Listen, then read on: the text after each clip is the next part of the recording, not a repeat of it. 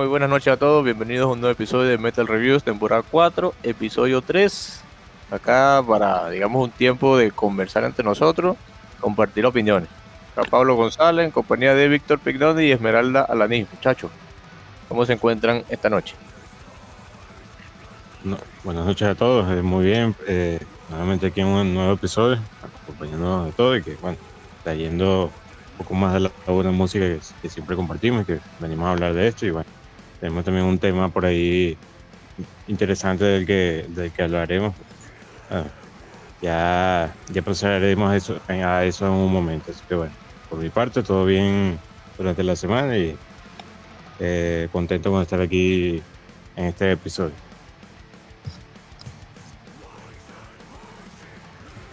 Sí, buenas noches. ¿Qué tal, Víctor, Pablo? Espero que estén teniendo una maravillosa y espectacular noche. Este, espero que les haya ido de maravilla en su fin de semana y que todos los que nos escuchan estén teniendo un precioso inicio de semana. Gracias muchachos, inicio de semana y ya fin de mes. Esta semana se acaba septiembre e inicia octubre. Bueno, primero ante nada informar que este episodio debió grabarse la semana anterior, pero hubo complicaciones por problemas de salud de Bani. Cosas que pasan, digamos, inconvenientes que surgen así a última hora. Entonces, pues, digamos que hay que ser conscientes y no, no, no quisimos hacer la grabación sin que alguno de nosotros faltara. Entonces dimos tiempo para ello. Ya todos estamos bien, ya Vane se encuentra bien. Entonces acá estamos para traer otro episodio. Y bueno, por mi parte, igual que ustedes, todo tranquilo, las ocupaciones ahí llevándolas, todo bien. Eh, la música, bueno, escuchando trabajos nuevos, cosas que se van a comentar aquí, cosas que se dejarán de lado, pero que siempre están allí para acompañar lo que uno esté haciendo en el día a día, en la rutina. Entonces acá está. y bueno, ya empezando, vino a comentar un poquito previamente sobre unas cosas. Vamos al tema que abre este episodio. Recordando un poquito, haciendo memoria de los dos episodios anteriores. En el episodio 1 no tuvimos tema inicial. Y en el episodio 2 hablamos un poquito sobre, digamos, la importancia, lo que tienen las portadas y sus artistas, sus creadores, en el arte de los discos del, del metal y del rock en general. Entonces, en este caso, vamos a centrarnos también en algo que tiene relación con los discos, pero digamos no a nivel visual, sino en otro ámbito que serían los sellos discográficos o las disqueras a las cuales están asociadas las bandas con las cuales lanzan sus trabajos. Digamos, esas que se encargan de, digamos, sí, de la distribución de, todos estos materiales en forma de single, de álbumes de estudio, álbumes en vivo, que la banda graba y publica para ser distribuida a, a sus escuchas. Entonces cada uno de nosotros escogió un sello en específico para hablar un poquito de ello unos detalles de interés y bueno, comentaremos entre nosotros compartiendo opiniones, cosas que no sabían, antes de seguir con el resto. Entonces, le doy la palabra a Víctor para que inicie cuál sello escogiste y bueno, coméntanos sobre eso al respecto. Te escuchamos. Bueno, gracias Pablo. Este, bueno, para esta ocasión quise hablar de, digamos, sobre una discográfica que, bueno, ya digamos como que es una de las que más le he seguido la, digamos como que su, su, su, recorrido, pues, su trabajo, porque digamos como que numerosas bandas de, que han grabado bajo su, su sello, verdad que, que, me han gustado bastante y que bueno, quise dar esa oportunidad para nombrar igual. En este caso es la discográfica Napalm Records, que es una compañía discográfica austríaca fundada en el año 1992. Está comercializa en general y trabaja con bandas de numerosos géneros como son el folk metal, el metal gótico, black metal, el viking metal, death metal, power metal, metal sinfónico y algunos otros géneros extra eh, adicionales, pero ah, digamos como que estos son como que los principales géneros de, de las bandas con las cuales trabaja esta, esta discográfica. Y bueno, entre las bandas que digamos que han grabado bajo sus sellos, bajo este sello discográfico, tenemos como bandas como Ailerstone, Delane, eh, Glory Hammer, eh, Hammerfall, Ginger, Sandra, eh, bueno, una lista enorme que pueden encontrar en Google, la, cantidad de bandas que han, digamos, trabajado bajo este sello. Y que bueno, justamente también uno de los discos de una de las bandas que estaremos hablando más adelante está, digamos, pues, su trabajo fue hecho con esta discográfica. Entonces, bueno, ahí está, digamos, como que un, un ejemplo un poquito más fresco de, del que podemos mencionar más adelante. Pero sí, realmente, bueno, una discográfica, como mencionaba, que me gusta bastante, por lo menos muchas de las bandas que han trabajado con ella. Y que me parece que eh, tienen, sí, tienen su buena parte, su buen trabajo de, distribución, de producción y todo lo demás bajo esta discográfica. Que, que bueno, digamos como que la, el pequeño resumen que tengo sobre Napalm Rex. No sé si quieren comentar algo sobre ello y si conocían eh, alguno de estos trabajos de, de estas bandas bajo este sello. Oh, gracias, Víctor. Digamos que abro yo por acá. Sí, efectivamente, Napalm Records es una, digamos, de las más conocidas, los más conocidos sellos discográficos eh, actualmente. Digamos que yo siempre estoy al tanto de sus lanzamientos, tanto en single como en disco, porque hago seguimiento en, su canal, en su cuenta en YouTube, su canal en YouTube. Y también en Spotify hay un par de listas de reproducción allí interesantes que se van actualizando de acuerdo a los lanzamientos que, que vayan apareciendo. Pero sí, muchas bandas de esas que mencionas de Chandria, Elstorm, eh, Elaine, han lanzado muy buenos trabajos bajo este sello digamos que mm, creo que Children of Bodom también, no, creo que ellos estaban con Nuclear Blast. Nuclear Blast antes de, ser, de que se separaran. Digamos que es una discográfica que tiene cierto equilibrio entre lo más extremo y digamos lo más accesible a nivel auditivo. Entonces, diga, tiene un amplio catálogo que es muy eh, va con el gusto de cada quien. A los que le gusta el género más extremo, como el Death o el Black, o a los que le gusta el género más épico, digamos así, como el power metal, metal sinfónico o el folk metal. Entonces, muy buena elección, Víctor. Por aquí yo, para complementar un poquito lo que dijiste, busqué algunos de los trabajos que han salido bajo bajo Napalm Records. Y bueno, mencionaste a, Hammer, bueno, una de estas cosas es Powerwolf, su recopilatorio Breath of the Bless, fue lanzado bajo esta disquera. Eh, momento. Rail, una banda que yo descubrí el año pasado que me gustó mucho, ha lanzado dos de sus discos bajo con esta disquera. disco Tarot del año.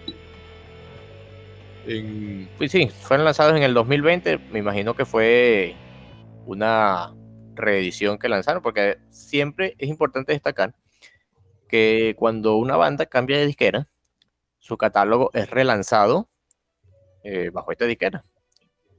Entonces, por eso que a veces podemos ver, tanto en plataformas de streaming como en otros sistemas, que el disco, un determinado disco tiene una fecha distinta a su lanzamiento. Entonces debe a que hace referencia a la fecha de esa reedición debido a un cambio de disquera o debido a otro asunto. Entonces, bueno, pasa con Etherrel, con su disco Tarot, y que aparece aquí como fecha del 2020, a pesar de que ese disco fue mucho antes. Y el, al igual que su disco Redneck Vikings from Hell, que también aparece con ese I. Bueno, otros discos lanzados bajo esta con esta plataforma, bueno, Hailstorm, su Black Sailors Midnight, Back to Time, Sunset of the Golden Age, No Great But the Sea, Course of the Crystal Coconut y Seven Rock of Seven Rock. Desde su segundo disco, digamos que Elton se ha mantenido bajo con Napalm Records hasta la actualidad. Este, también para ver otras cosas que puedo conseguir por aquí. Bueno, Beyond the Black está con, con Napalm Records desde su disco Hair of the Hurricane. El Horizon, y creo que el último disco también lo van a lanzar bajo esa disquera. También hicieron una reedición, un relanzamiento en el año 2019 de sus dos primeros discos, Son of Love and Death y Lost in Forever, que previamente habían sido lanzados bajo otro sello. Entonces hicieron una reedición tal como lo que yo había explicado anteriormente. También otras bandas, otros trabajos que han sido lanzados bajo esta banda, bueno, Delay, eh, The Human Contradiction del año 2014, el EP Lunar Prelay del 2016, Moon Baders del 2016, un disco que ya había hablado en discos en episodios anteriores, el EP Hunter's Moon y el Apocalypse and Child, que es el último disco que han lanzado hasta la fecha. Y de hecho, el último single que ellos lanzaron de Quest and the Course también fue lanzado bajo esta disquera. Y bueno, ya para no opacar mucho, para no extenderme tanto acá, porque digamos que el material es amplio, eh, la cantidad de detalles es amplio acerca de este tema. Este, ahora pasemos con la participación de Vane y sobre el sello, el cual nos viene a hablar a continuación. Sello discográfico. Yes, claro, Pablo. Yo me fui por mi sello discográfico favorito que viene siendo Air Music. Y pues primero que nada, hay que saber que este es un proyecto de grupo Edel, que es la discográfica y sello internacional de dicho grupo dedicado a repertorio de rock y rock alternativo, pop y metal. Em, Edel fue fundada en el año 1986 por Michael Hengens eh, en Alemania. Eh, como pues fue como una discográfica dedicada a ventas por correo de bandas sonoras, eh, principalmente con artistas como Scooter, Holly Johnson y muchas muchas más y pues se convirtió en un sello musical de pop muy exitoso y pues conforme pasaron los años, Edel compró Eagle Rock Records, eh, Face Doom Records, Gang to Music, Club Tools, eh, Control Records y Belgian, estando presente pues también en Austria, Reino Unido, Suecia, eh, Estados Unidos, Finlandia, Dinamarca como Edel Mega Records, eh, aunque también son conocidos por publicar audiolibros y uno de sus best sellers es Carnival in Rio eh, de Samba Samba Samba que contiene cuatro discos compactos de música brasileña y 120 páginas de gran calidad además de, de espectaculares fotos de, del carnaval tomadas en el, en el evento por el fotógrafo Terry George. Y después de algunos años fue inaugurado su proyecto Ear Music, que todos lo hemos visto presente en muchos videos musicales de metal y rock por, em, por esto en YouTube, cuyo canal fue abierto creo que en 26 de febrero eh, en 2009. Eh, su canal es el canal oficial de dicha plataforma del sello discográfico de rock líder en Europa, eh, hogar de Alice Cooper, Blackmore's Night, The Purple y entre muchos, muchos más. Eh, sabemos que ha colaborado en la publicación de muchísimos videos para Gamma Ray, Stratovarius, Unisonic, con Andy Deris, con Tarja, eh, Angra y muchísimos más de nuestros ídolos del rock y metal favoritos que podemos encontrar en su canal oficial de YouTube. Este, y este fue el sello discográfico que yo elegí principalmente por darle vida a muchos eh, videos de Stratovarius y de Halloween que ya saben que son de mis bandas favoritas de power metal.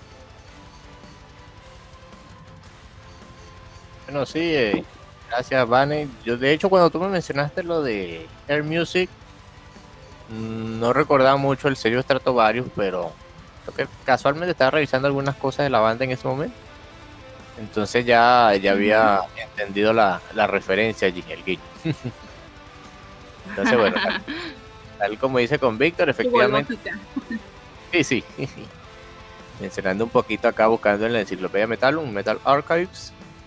Actualmente Air Music, este, digamos los artistas que pertenecen a su roster, digamos que a su, sí, a su catálogo, encuentra Angra, Annihilator, Deep Purple, Dragon Force, Gamma Ray, Myrat o Mirat, Stratovarius, Skid Row y Target. Y bueno, algunos discos lanzados bajo ese sello, bueno, los discos de Angra, el Secret Garden y en el Omni, Annihilator Metal, el disco Metal 2, que es el, último que han sacado.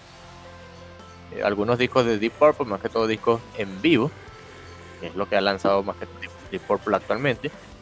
Discos de Gamma Ray, como por ejemplo To The Metal, LP de Skeleton and Magics, a Majesties y el Master of Com- el Empire of the Undead del año 2014. Confunde el tema con, con el nombre del disco. También, bueno, Stratovarius han lanz- eh, bueno, aparte de hablar de Stratovarius, también lanzaron el disco solista de Kai Hansen, 2016, llamado Hansen and Friends. Eh, Bueno, con Camelot lanzaron el Poetry for the Poisoned. Y sí, solo ese lanzado. De Myrat, el Shahili del 2016, 2019, perdón. Han lanzado discos de Sabotage. Bueno, reediciones de los discos de Sabotage, porque por la fecha está el Hall of the Mountain King con fecha del 2011. Y ese disco es más antiguo, una reedición como lo que habíamos mencionado anteriormente.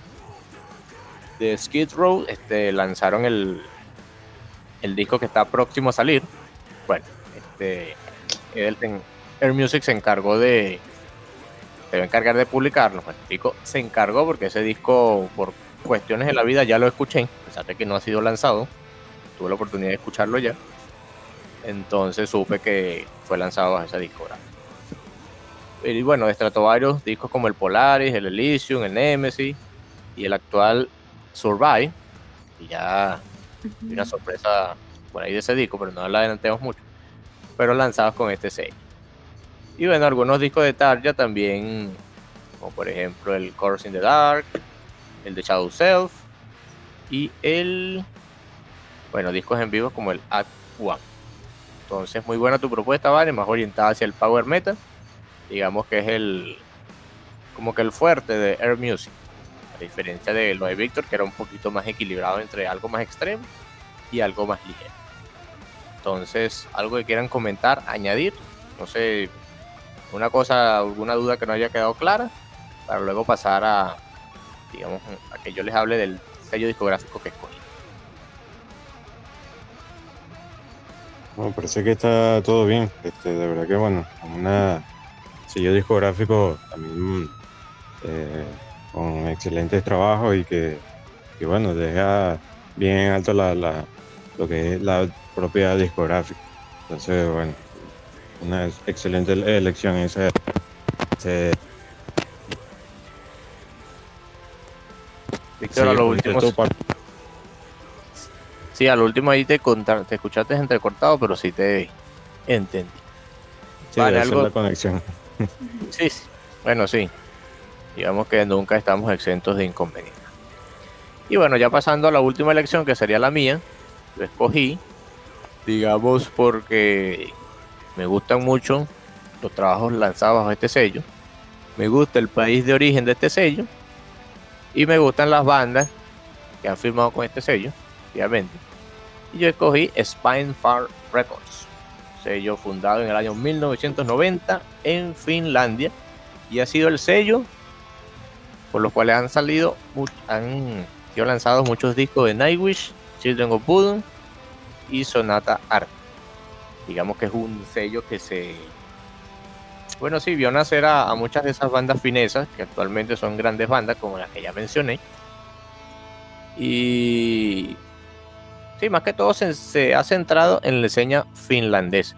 Eso lo mencionamos un poquito cuando empezamos hablando de Children of Voodoo en la temporada 1. Mencionamos un poquito de Spinefarm Records. Eh, Hipólito mencionó algo allí, unos detalles interesantes.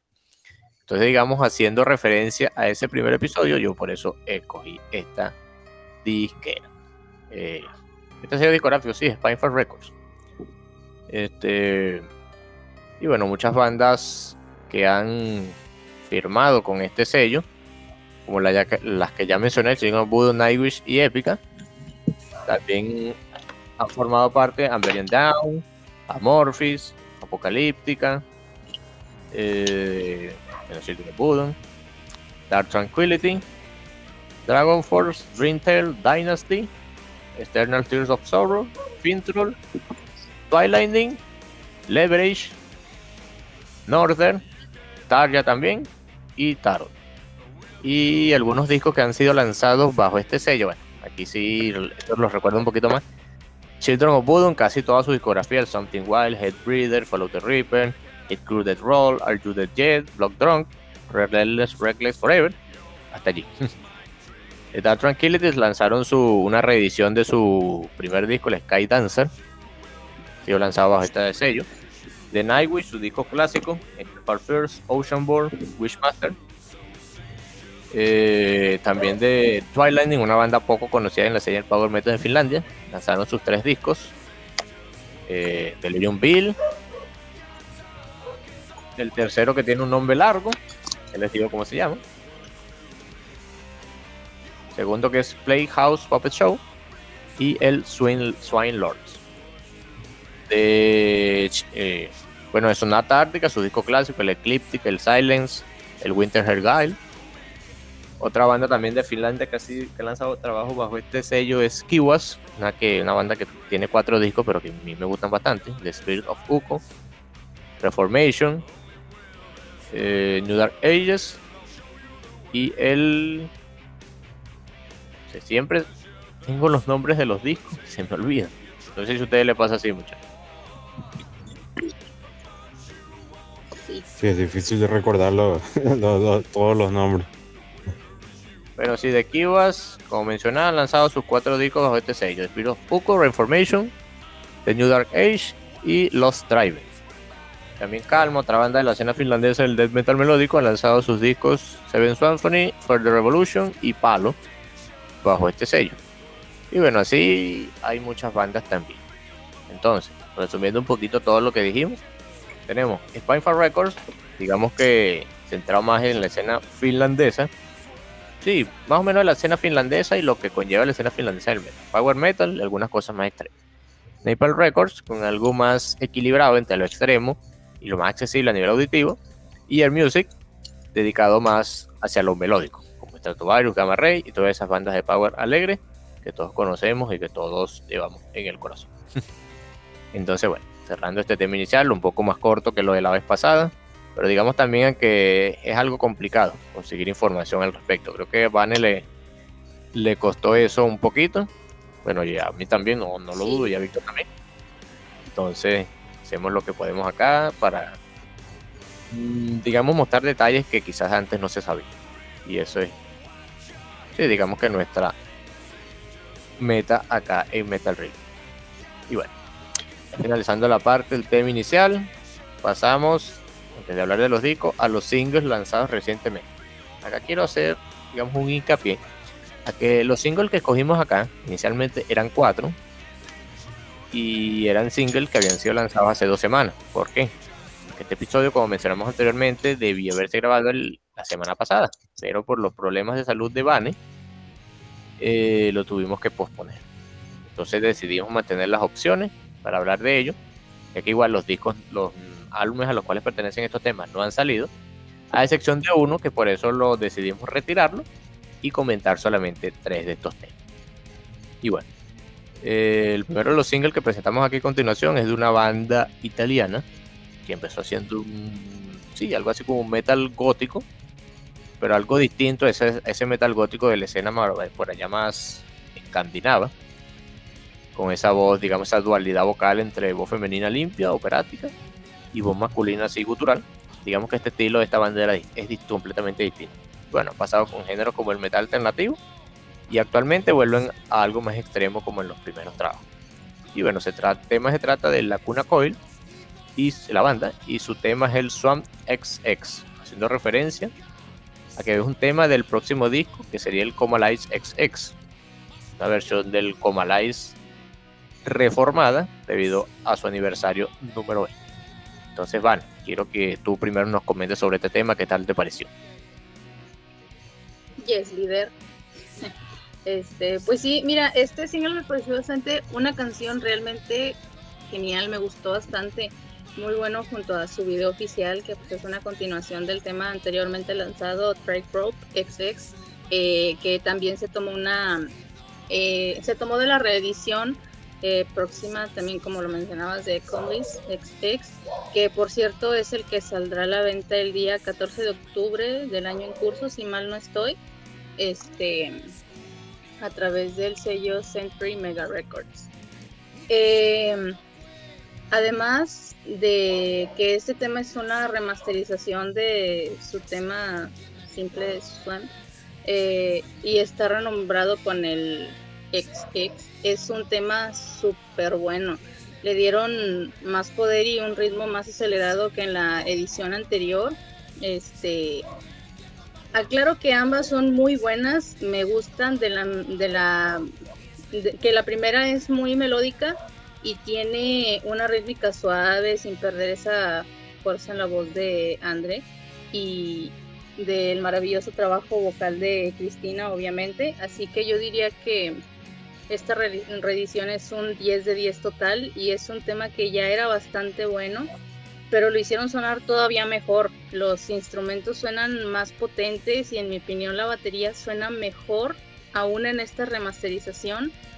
Y como ya les mencionaba ahorita, eh, con el video oficial del remaster, eh, remaster el anterior es muy bueno, pero entre los dos, en cuanto al video se refiere, me quedo con el anterior.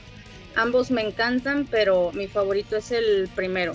Es un trabajo bastante bien hecho y por eso mi calificación es 5 de 5 para este tema.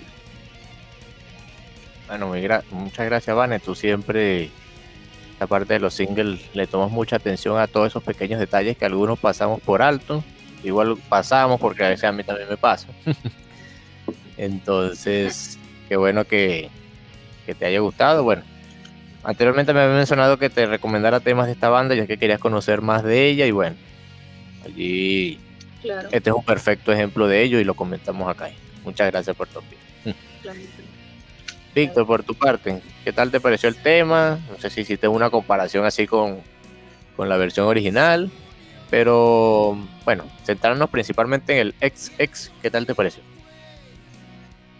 Bueno, realmente no tengo mucho que decir. Realmente no, he escuchado la, digamos, el, tema original, el tema eh, anterior a este. Y bueno, realmente lo poco que puedo decir de este, bueno, que, bueno, digamos, esa introducción con un estilo de música, eh, ah, se podría decir como al estilo Barbe, eh, digamos como que le da ese toque un poco más, más especial y bueno, en general, digamos como que el, tema como tal me gustó. No, he llegado a ver el, el video, pero digamos como que la canción, apenas lo, que escuché, sí, de verdad que me gustó y bueno, tiene mi aprobación por, por esa parte. Así que bueno, eso es lo que tengo que decir al respecto de, este single. gracias, Víctor. Algo bastante, bueno, sí, digamos que quizás también es porque no conoces mucho la banda, pero te invito a, escuchar el como la es original. Quizás a lo mejor no sea tu estilo, quizás sí, pero bueno, queda, ya queda a criterio de cada quien. Pero te recomiendo que lo escuches. Bueno, por mi parte, yo el Coma es original lo he escuchado. He escuchado el Swam original y he escuchado el Tie Rope original, que fue el tema que mencionó Van anteriormente. Tiene cierta conexión en cuanto al video con este tema. Centrándonos en el Swamp, como mencionó Vane, hago, digamos, referencia a lo que ella dijo. La versión original es una versión más calmada, con una batería menos enérgica propia del metal gótico, por así decirlo así, porque este disco es encasillado dentro de ese género.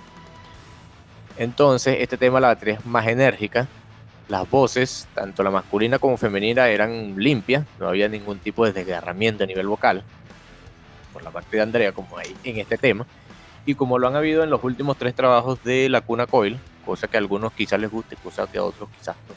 Por mi parte, a mí me gusta ese cambio que tuvieron allí, lo hicieron volver un poquito más hacia sus raíces, pero bueno, no nos desviamos mucho y centrarnos en este tema. Tema enérgico, el coro sigue siendo épico como la versión original, la parte de la producción impecable también. Se ve que, bueno, se, por la cuestión del sello al, que pertenecen, digamos que cuidan ese detalle. Y bueno, tal como pasó con Tightrope, digamos, me hace crecer el hype por querer escuchar el Comalize XX, la fecha que sale. Entonces, opinión general, concluyendo, muy buen tema, muy buen adelanto y bueno, veremos el 14 de octubre, estaré atento, quizás antes que pueda escuchar este disco bueno, se los compartiré para que todos lo escuchen. Quizás lo hagamos un episodio sobre eso, quizás no, pero bueno. No, no aseguremos nada hasta el momento y bueno, dejemos que las situaciones y las circunstancias logren las acciones que se logren, que se den en ese momento. Entonces, bueno, pasando al siguiente single. Bueno, de Italia nos vamos hacia Suecia. Del metal gótico nos vamos hacia, digamos, lo que se conoce como el sonido de Gotemburgo y una, y una de sus bandas Insignia. Una banda que empezó realizando este estilo, conocido en ese momento como death metal melódico, estaban haciendo allí. Luego se desviaría un poquito, mezclándolo con elementos de metal alternativo, cosas más electrónicas. Y bueno, actualmente digamos que este tema es una vuelta a las raíces. Otro de los adelantos que ha lanzado esta banda de este nuevo disco próximo a salir digamos, se asemejan mucho a ese estilo clásico. Y bueno, la banda de la que hablaremos es In Flames con su tema Forgone Part 1. Entonces, Víctor, aquí te dejo primero la batuta para que inicies sobre el, el comentario de este tema. Bueno, gracias Pablo. Este, también digamos como que eh, con respecto a esta banda, bueno, no había escuchado trabajo anterior, digamos, eh, cuando me mencionaste los, singles, bueno, digamos, le, le di su escucha. Y eh, de verdad también es otro single que me gustó, que a pesar, digamos que a mi parecer, es más, es corto, digamos, más, más directo y, potente en ese sentido. Va directo, digamos, al grano, por así decir.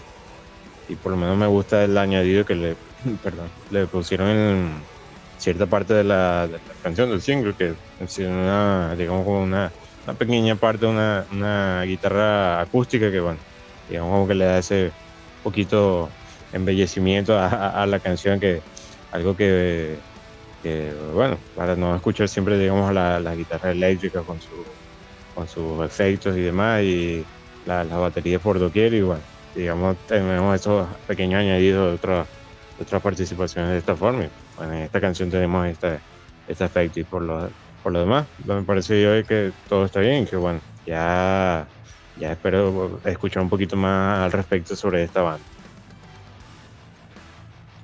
Eh, gracias, Víctor. Bueno, creo que de Inflames habíamos hablado un poquito en episodios anteriores, en cuando hacíamos las recomendaciones de inicio de cada episodio, recomendando el disco I Max de tu parte y el disco Colony de mi parte. Entonces, ya cuando vi que se asemeja un poquito al Colony, ya me empezó a, ya empezó a crecer el hype también, como pasó con la Cuna Col. Así que bueno, comentando y complementando lo que dijiste, es un tema que, bueno, yo que llevo escuchando algunos trabajos de Inflames, la era más reciente, como la era clásica por allá del death metal melódico, lo estaban haciendo, es un disco que recuerda a, a eso, pues, al Jester Race, al Oracle, al Colony y al Climb. Digamos que esos cuatro discos insignias de este, del estilo de la banda. Quizá digamos que este cambio se deba, no sé, estoy especulando acá, al cambio de formación que ha venido presentando la, banda. Niklas Engeling abandonó In Flames para centrarse en The Halo Effect, una banda que mezcla este sonido del metal melódico de Gotemburgo de los primeros años.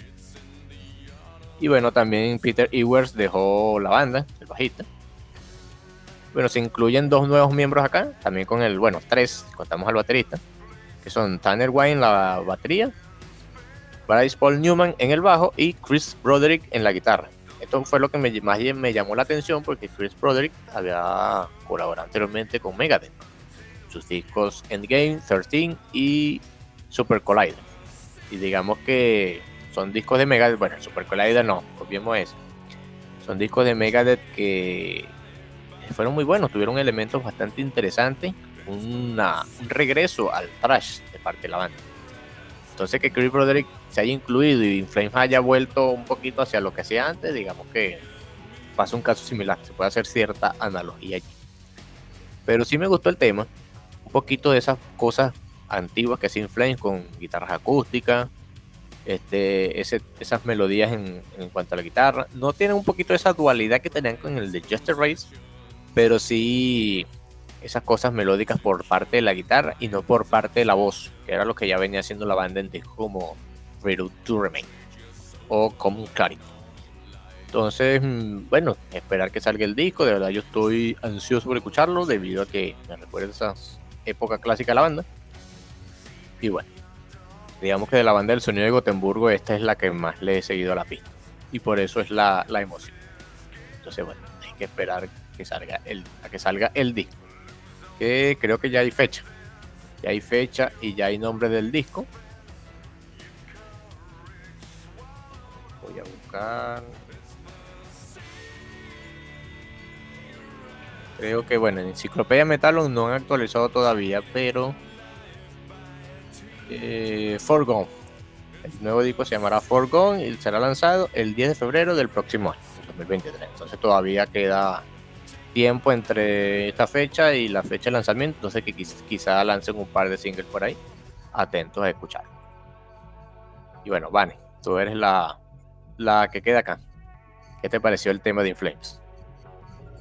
Claro, mira, esta banda, pues considerada pionera en y pues de gran influencia en su género death metal melódico, como bien lo decías, aplicó su primer álbum post pandemia este, y nos indicó el vocalista Andrés Raiden eh, en una rueda de prensa que quería hacer un disco que tuviera impulsos fuertes con guitarra y una base sólida entre bajo y batería. Y también mencionó que siguen enfocados en la misma composición de siempre eh, para darle juxtaposición a la melodía y a la agresión que los caracteriza desde siempre. Y esto es justo lo que decías tú hace un momento que fue que este tema fue un tanto a volver a sus raíces y en mi opinión lo lograron de una forma auténtica y manteniendo en la letra de la canción su estilo oscuro y a lo cual basándome a la letra y al video que eh, me hice la idea de que se ambiente en una especie de purgatorio por la parte en la que dice, bueno, la, busqué la traducción de la letra del tema, este, y hay un cachito que fue el que alcancé a encontrar que dice, no hay lugar a donde ir, no hay lugar a donde escondernos, eh, perdón, para escondernos, eh, nada arriba y nada abajo. Supongo que esto se está refiriendo a que está en un nivel intermedio entre cielo e infierno, por eso el arriba y abajo, y saqué mi conclusión de que probablemente es una especie de purgatorio en la que se ambienta este, y es aquí por lo que me imagino yo que habla de el último aliento y hace referencia a que arriba y abajo son el cielo y el infierno, como les mencionaba. Em, y pues es el lugar intermedio, en, en, medio de estos sitios. Y es por eso que yo me di esta idea. Yo sé que puede ser un poco este, viajada la. o. sí, un poco volada la idea este, no sé qué opinan las demás. ¿Qué imaginen las demás personas? Es solo mi impresión. Pero el tema en sí es justamente lo que prometió Andrés, es justamente poderoso y además con una excelente calidad de instrumentos y voz, así que yo creo que le doy un 5 de 5 realmente. Este, este género no es muy de mi agrado realmente, no, es, no estoy muy apegada a él, no me desagrada en lo absoluto. Eh, sí, y tampoco me aturde, no estoy poco, estoy solamente poco familiarizada con el, con el género, pero está buenísimo el tema, me gustó bastante y sí, sí me aventaría todo el disco completo realmente. Lo que puedo notar acá es que acá como que sí, esta parte, sí le atiné a los singles, cuantitativos en relación al episodio anterior, que digamos que no te gustaron las propuestas que había mostrado. Entonces, veo que hay ya fue un cambio muy radical, mira, ya me gustaron tus sugerencias. bueno, así se empieza. Tomos gracias por los. No, mentira, mentira, mentira. Claro. qué bueno, de verdad. claro, claro. Entonces, bueno, para los que no conocen Inflame, por ustedes muchachos, eh, discos a considerar por si quieren conocer la banda, los clásicos. Jester Race, Oracle, Colony, Claymore. No menciono el primero, el Lunar Strain, porque es un disco que no he escuchado. Mm. Digamos, no sé, no es, la, no es el Inflames clásico, no es la fórmula clásica que empezó con The Jester Ray, por eso se me hace un poquito difícil de escuchar. Es más como que lo primero que hacía Dark Tranquility, efectivamente porque Michael Stein de Dark Tranquility es quien canta en ese Entonces algo distinto y por eso no lo, no lo asocio con Inflame, entonces es como si fuera un disco aparte. Entonces para ustedes les recomiendo esos clásicos el disco 2, 3 y 4, 2, 3, 4 y 5, sí. De este Race, Oracle, Colony y Clay.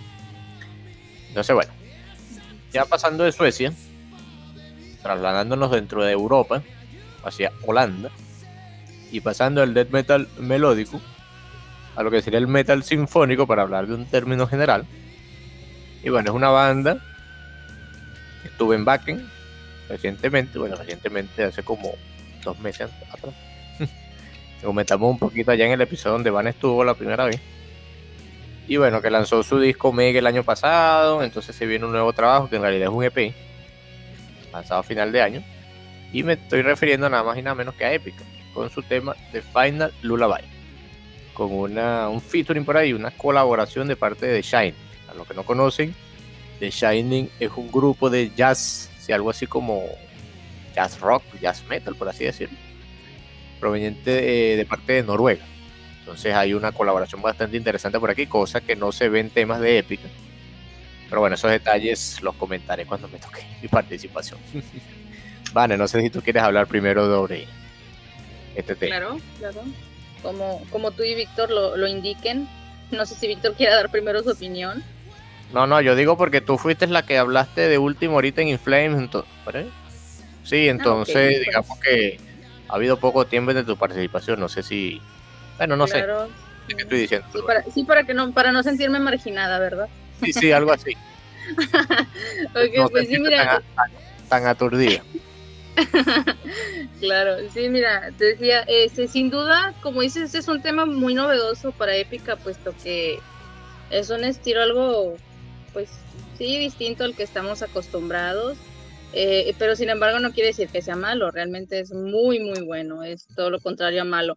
Eh, la letra podría decirse que está más apegada a Shining que a Épica, puesto que, según tengo entendido, abarca de manera poética, creo que se le podría llamar, no sé, em, el tema de,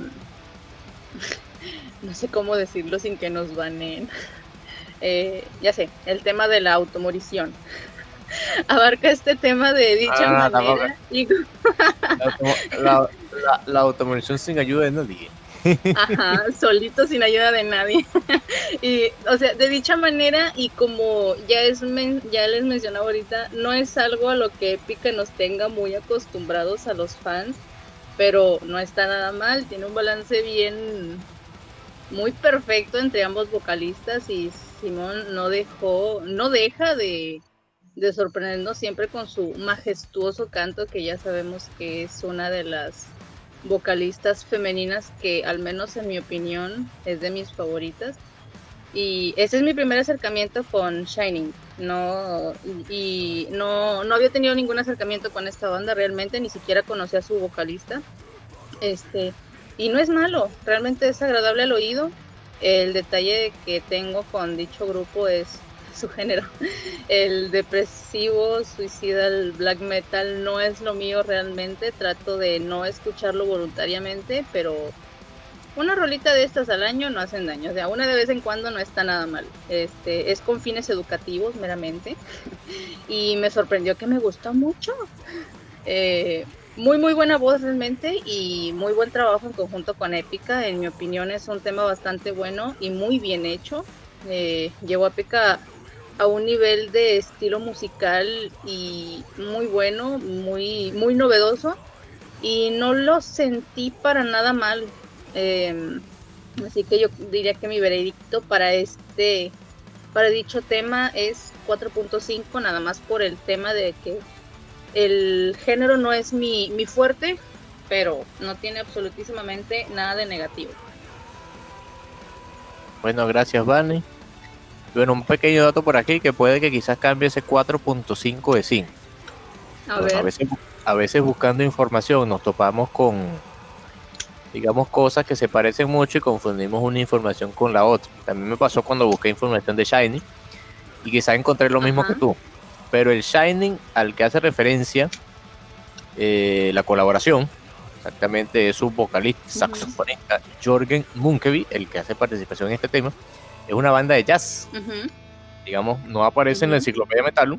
Y según Wikipedia, los géneros que practica esta banda son art metal, metal avant-garde, rock progresivo, rock experimental, jazz fusion y free jazz. Digamos que ya por allí, no sé qué tan apegada, tan lejos del metal te adentres, por ejemplo en la parte del jazz. Y bueno, ya por allí quizás tu opinión cambie respecto a escuchar este grupo. Que también a mí me llamó la Mm, pues atención mira, ya entonces. por el género. Ajá. Entonces, no lo conocía, pero con este tema, bueno, este featuring que tuvo con Epic en el tema de Final Lullaby, ya. mm, sí, tengo cierto interés en escucharlo a ver qué tal es su música por individual. ¿Qué ibas a decir? Creo que ibas a decir algo. Sí, que no sé en qué Wikipedia buscaste tú y en qué Wikipedia busqué yo, criatura, porque a mí me salió otro género muy distinto. es que digo, o sea, realmente no conocía al, al- al- a la banda, nunca había tenido ningún acercamiento con este grupo hasta ahorita y tuve que buscar un chorro de información así para darme cuenta bien de qué es lo que tenía que decir hoy porque no, no los conocía y a mí me salió que era depresivo, suicida, black metal. No entiendo en, en qué Wikipedia buscaste. No, también es falta mí aquí, resalto que es mi, mi falta, que digamos como que soy el que en- los encamina a los dos, entonces a veces mi- la información que les suministro es escasa.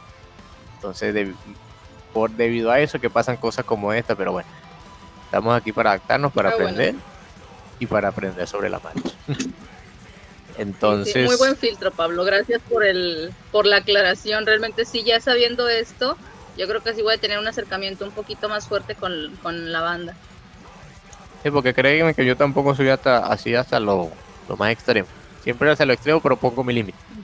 Entonces quizás si hubiese sido del género que tú presentaste, quizás tampoco me hubiese animado mucho a escuchar. Claro. Entonces, Víctor, ¿qué te pareció el tema de Épica? Bueno, la verdad es que me gustó bastante. De hecho, de los, de los singles, creo que es el que más me gustó de todos.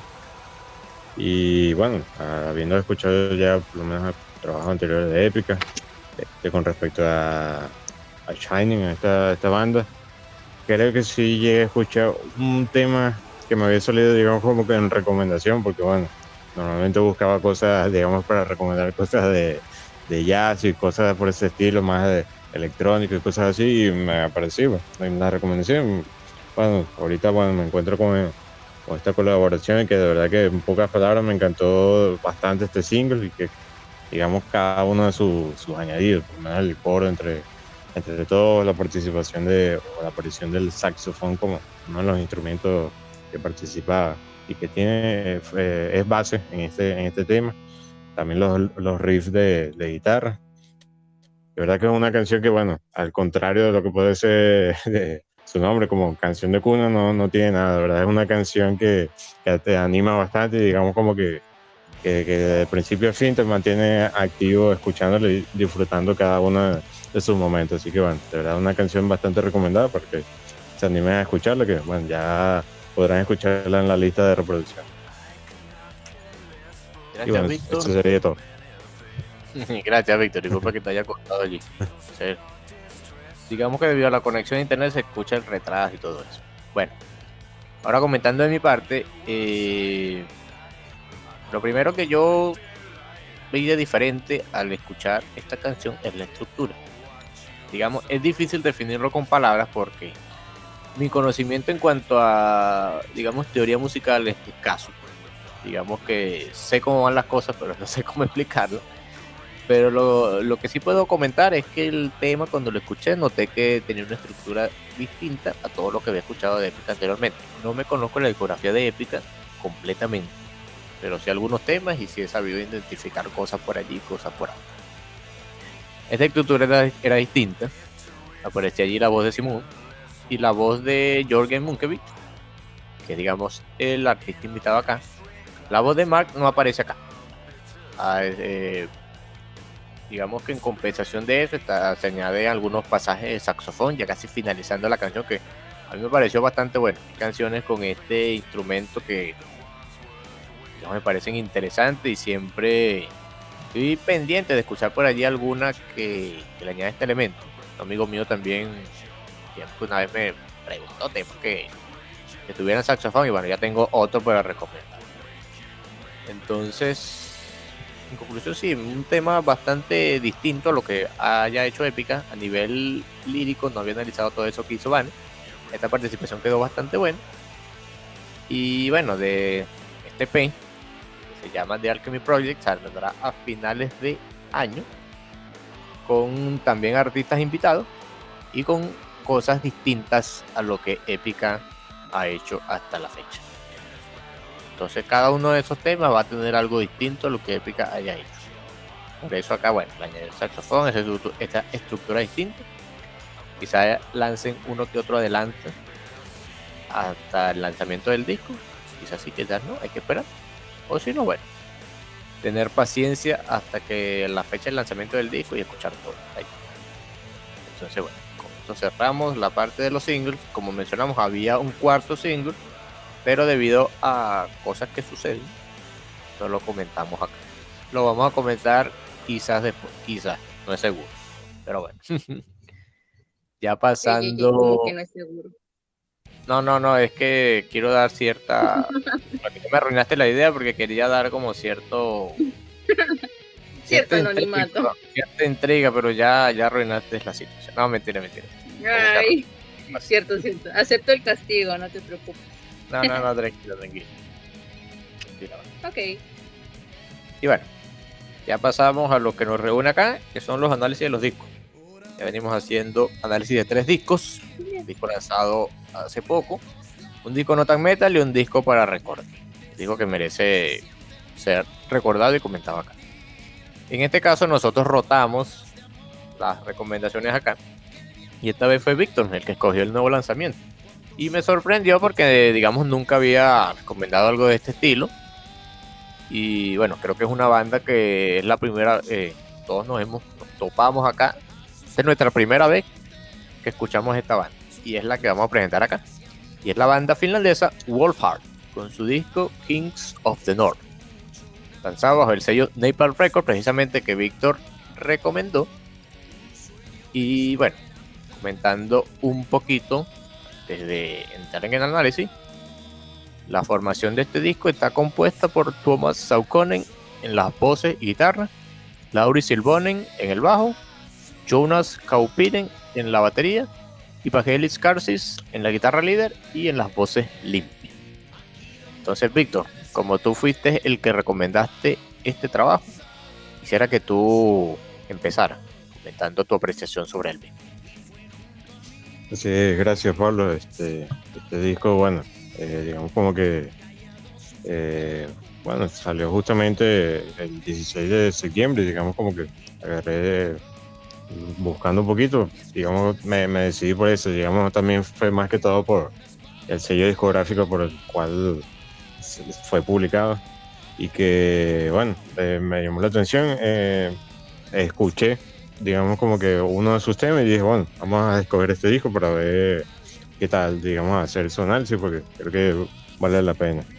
Y la verdad que, bueno, un disco que, digamos, sin saber nada, sin conocer la banda, cuando uno escucha este disco, bueno, pues topar, eh, te topas con un tema que empieza, empieza un poco lento, pero que va ganando fuerza, digamos, como a medida que, que avanza. Hasta que después, digamos, sus siguientes temas, los siguientes temas que tiene este disco, bueno, ya tiene, digamos, mayor potencia, ya, digamos, como que ya, ya está dentro del ambiente de lo que es esta, este, esta banda. Y que lo que son los riffs de, guitarra veloces, eh, doble bombo, digamos, por parte de la batería de, de Yuna Kaupine. De verdad que, bueno, bastante excelente en estos temas que se pueden escuchar en este disco. Y además en las canciones encontramos partes como, digamos, la, los, los guturales, también otras más melódicas, algo que intercala un poco en, muchos de sus temas. Digamos, no sé cómo eran sus trabajos anteriores, según lo que investigué, eh, digamos, en este, en este disco eh, añadieron un poco más de partes melódicas para, de, repente llegar un poco más mayor cantidad de público, otro tipo de público que cuando no estaban acostumbrados y que bueno, en esto sí lo podemos ver reflejado, a pesar de que también tenemos canciones completamente, digamos, como con su parte cultural, de su parte más agresiva. Y de verdad, esa, esta mezcla me parece que le da, añade bastante epicidad a las canciones, digamos, además de su parte instrumental. Por otra parte, también la letra de cada canción, algo que cabe destacar, como así tal cual como menciona su, su título, King of the North, digamos, narra la historia, esta mitología finlandesa. Digamos, como que esta es la temática que abarca el álbum en general, haciéndonos vivir, digamos, esas frías aventuras de, diversos personajes como eh, dioses nórdicos, ah, entre otras referencias de estos cuentos y creencias nórdicas que, bueno, digamos, creo que me parece que lo narran bastante bien, digamos, ese, en ese aspecto en cada uno de los temas y que te, te atrapa, pues, justamente por la música.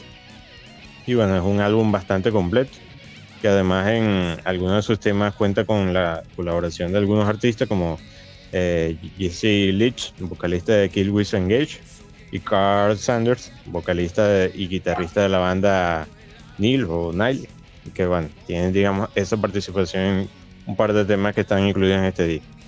Y que bueno, de forma general, un disco que me pareció excelente, no conocía la banda y que bueno, de verdad ahora le di, eh, le seguiré la pista a esta banda porque de verdad me gustó muchísimo y que este trabajo me, me pareció excelente, que incluso tal vez me atrevería a decir con uno de los de, discos lanzados este año que, que más me ha, me ha, gustado y que bueno, ya espero en un futuro poder escuchar un poco más esta banda y, y también que bueno, espero que que les pueda gustar y ya lo tendrán en la lista de reproducción. Así que bueno, digamos ese es mi pequeño resumen de, lo que fue este disco. Gracias Víctor y de verdad que es bueno cuando todos nos topamos con un, trabajo, una banda que lo habíamos escuchado anteriormente. Wolfhard, eh, según tengo entendido, fue un proyecto de una sola persona. Luego, se convirtió en una banda algo más serio. No digo que los proyectos sean serios, pero por digo, buscar analógicamente un significado de algo que se puede entender. Digamos que la banda pasó de ser un proyecto de una sola persona a ser una banda completa. Entonces me topo con este disco. Primero y principal, el género, bueno, ya conocía que era death metal melódico, pero como he mencionado muchas veces, death metal melódico tiene diversos elementos de acuerdo a la escena en que se hable. El del metal melódico sueco, la escena de Gotemburgo, como Inflame, Dark Tranquility y At the Gates. El death metal melódico de Finlandia, que es aquel que mezclan con power metal y que si le quitan las voces culturales es una banda de power metal. Y pero dentro de la misma Finlandia hay otro estilo de death metal melódico que tiene cosas así más pasajes digamos, con cosas folk, con un poquito de cosas progresivas, algo de un ambiente quizás más depresivo, pero no tanto al nivel de otros estilos. Entonces Wolfhard pertenece a este último estilo, así de bandas como por ejemplo Insomnium, algunas cosas de Amorphy. Entonces, como dijo Víctor, el tema, el primer tema es el tema más largo de hecho, un inicio lento y nos prepara para todo el potencial de elementos descontrolantes que se presentan en cada uno de los temas siguientes. Ancestor, digamos que es el, como dijo Víctor, me encantó esa participación del Jesse Leach, se encaja perfectamente su estilo con, digamos, el esquema del tema, ya que es un tema que presenta voces limpias en el coro, ¿vale? como el estilo de Kill Switch Engage. al igual que la participación de Carl Sander, un tema potente tal como lo que hace Mario. Entonces, cosas que destacan acá es que hay, digamos, en ciertos temas se le da cierto, cierto, cierto, disculpen que repita tal. En algunos temas se le da cierto protagonismo a lo que sería el teclado en forma de piano para aportar esas líneas melódicas. Sí, elementos melódicos que definen al head. Esta vez, a diferencia de ser la voz, ser la guitarra, es el piano que le añade esas cosas melódicas propias de este head. Que acompaña perfectamente a los instrumentos sin dejar o sin dejar que uno pase a segundo plano y contrastando perfectamente con la cultural de su vocalista. Entonces, el resto de los temas también presentan una estructura similar, no todos poseen voces limpias, hay unos que son enteramente gutural, pero siempre la melodía está aquí. Como dije, más que todo por la parte del teclado, por la parte de la guitarra. Y bueno, la batería que acá sí es potente. Eh, y se asemeja a, como bien mencionado, esas bandas. Estilo de Insomnium, al estilo de Amor. No van a escuchar cosas de power metal como quizás lo asocian, pues ver death metal melódico en Finlandia, no, quizás es como calma, como tengo pudos, como norte digamos que es algo que quizá también tenga elementos de folk, pero no como ese folk bailarín, por ejemplo, de Ailstor o Corpy Clanet, sino como folk metal de bandas como Vanguard, por ejemplo. Que digamos que es un estilo puro, que le añade algunos elementos folk que no lo hacen tan bailarín, pero que sí lo diferencian de todo. Entonces, un disco que no se hace largo, como dije, la, la media de las canciones son 4 minutos y medio, la más larga es la primera, con 7 minutos de segundos, con 9 temas que te pasa rápido y bueno, a pesar de no conocer la banda, la primera impresión que me dio fue bastante buena. Y sí lo puedo recomendar. Lo puedo recomendar quizás a alguien que esté familiarizado con el death metal melódico, a alguien que quizás no. Puede agradar, puede que no lo agrade. Pero me voy más hacia, hacia la primera opción que puede que sí les agrade. Entonces, muy buen trabajo de parte de World Hub con King of the North.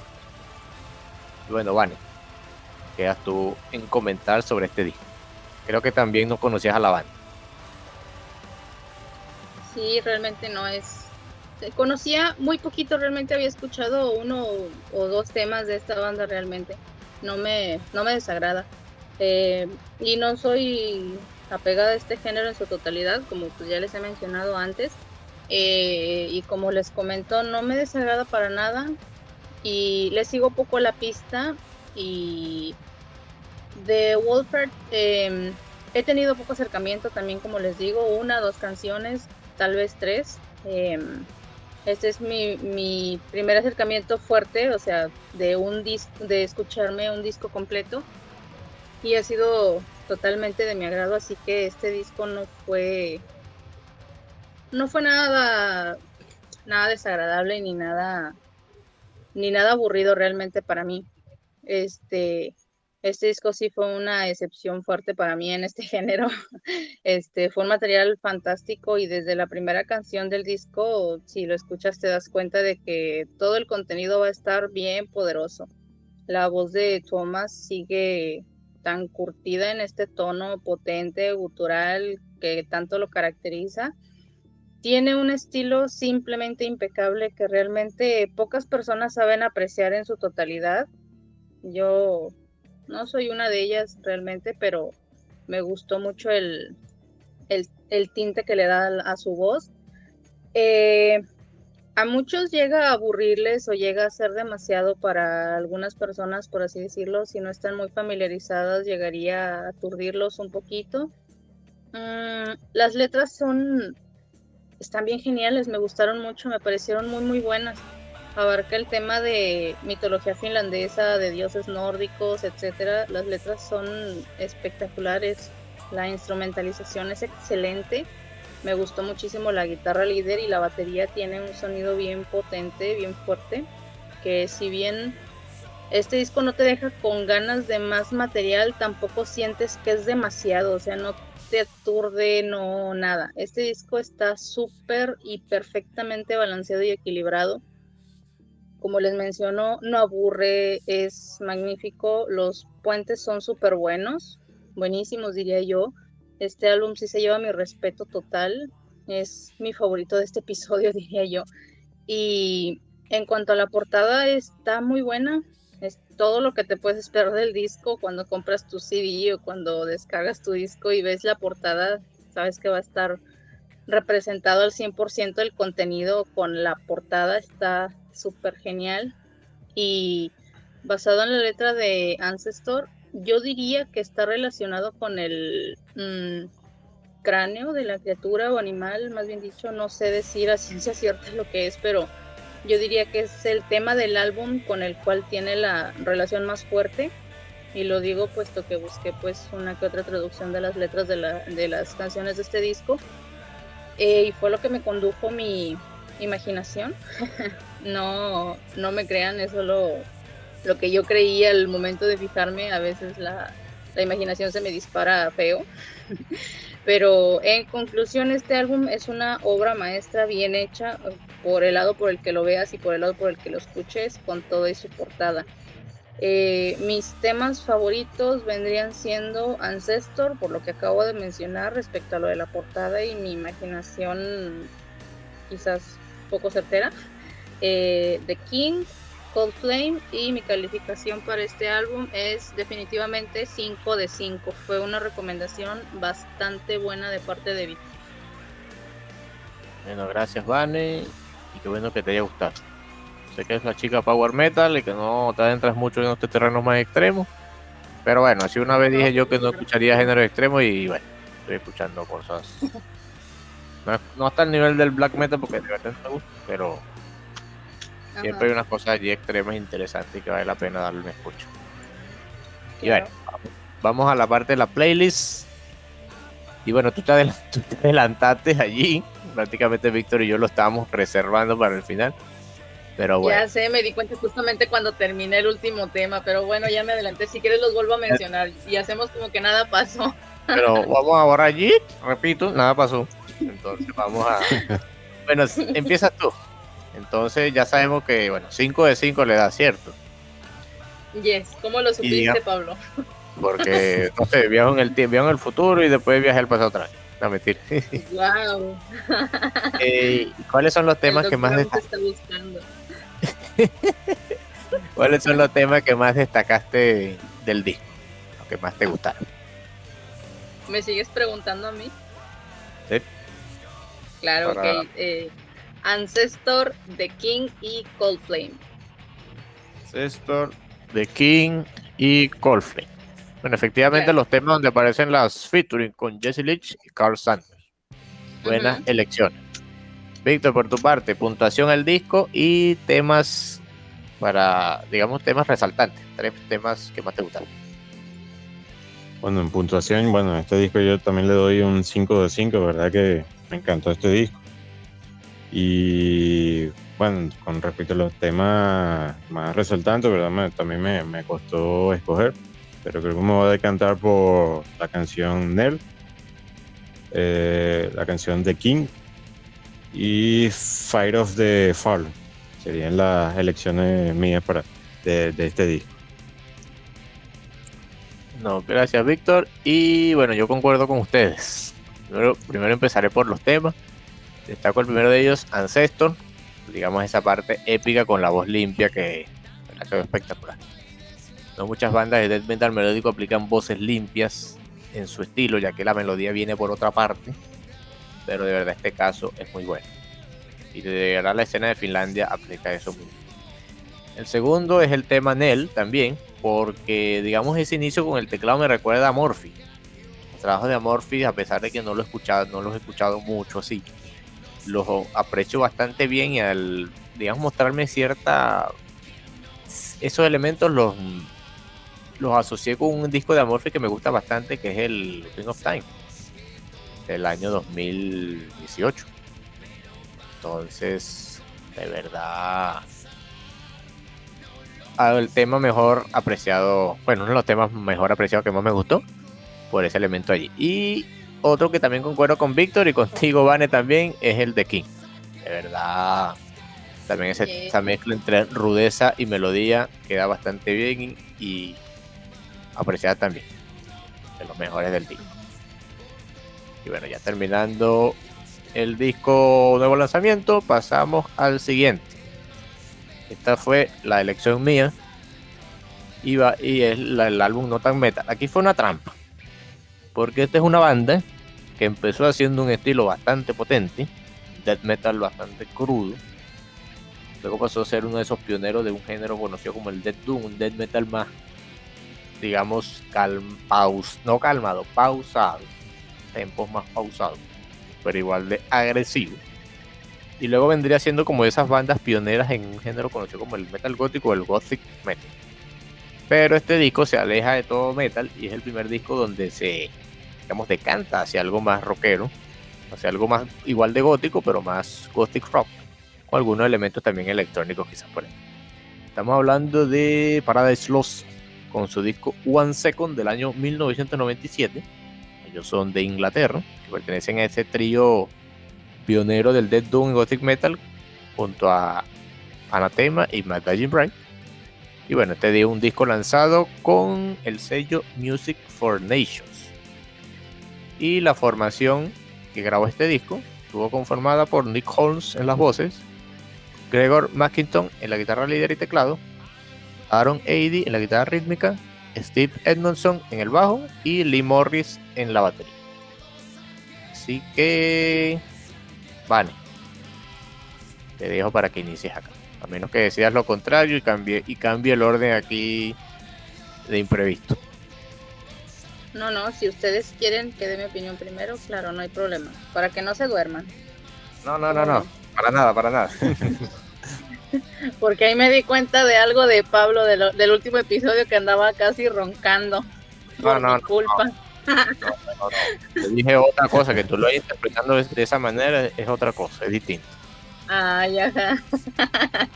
ok, bueno, mira, pues esta banda que se hace llamar a sí misma como los padres del metal gótico, junto como lo mencionabas, Anathema y My Dying Bride, quienes podrían considerarse como los creadores del subgénero conocido como Death Doom y siendo pioneros del Gothic Doom. Eh, tienen trabajos buenos anteriormente hechos a este álbum, pero siento que este no es el mejor de su discografía. Siento que muy seguido se lanzan a modificar y hacer experimentos con su música, eh, lo cual a mí me confunde un poco. Eh, no tienen algo concreto que ofrecer al público, siento yo. Eh, siento que uno de los temas más experimentales de esta lista es Disco Live, que en lo personal las guitarras aquí me gustaron mucho. Tienen mucha definición y suenan increíble. muy bien, suenan muy poderosísimas, bien padres. Para hacer la primera grabación en digital de la banda, este álbum, además de que me gustaron las letras de las canciones, son muy buenas realmente, me gustaron la mayoría. Em, yo lo calificaría como, bueno, más bien dicho, yo no lo calificaría como lo mejor del mundo, aunque tampoco es de los peores. Mi opinión es personal. Eh, la instrumentalización es muy muy buena, eh, las guitarras tienen un protagonismo súper bueno, la voz de Nick Holmes es buena de igual manera, pero el disco lo sentí muy plano. A comparación de otros de sus trabajos anteriormente hechos y cabe recalcar que por ahí busqué alguna información de este álbum y en su mayoría los comentarios de los fans eran muy negativos en cuanto al aspecto físico de los integrantes de Paradise Lost, em, debido a que para el lanzamiento de este álbum todos decidieron hacerse cambio de look en el cabello cortándolo y remarcan mucho esto por encima de su desagrado hacia el material musical, lo cual a esto pues sí, yo diría que hago un énfasis así como mi gente en serio no sean así. Eh, el talento de los artistas o cualquier persona no se basan en su forma de vestir o cómo se recorten el cabello, si se maquillan o no, bla, bla, bla. Eh, si nos gusta el material, qué bueno, y si no, pues ni qué bueno también. Eh, hay gustos para todo y para todos, en gustos se rompen géneros, como bien se dice. basta poner una crítica constructiva sin convertirla en una queja. El grupo es bueno, pero este no fue su mejor disco y que no pasa nada. ya vendrán y vinieron álbumes mejores, eh, ya vendrán y vinieron trabajos que a ti o a mí que no nos pareció el mejor o que no fue de nuestro agrado total, así que este hay que saber apreciar mejor el trabajo de los demás, así que sigamos disfrutando de este género tan bonito y que nos une a todos como comunidad de este, de este género.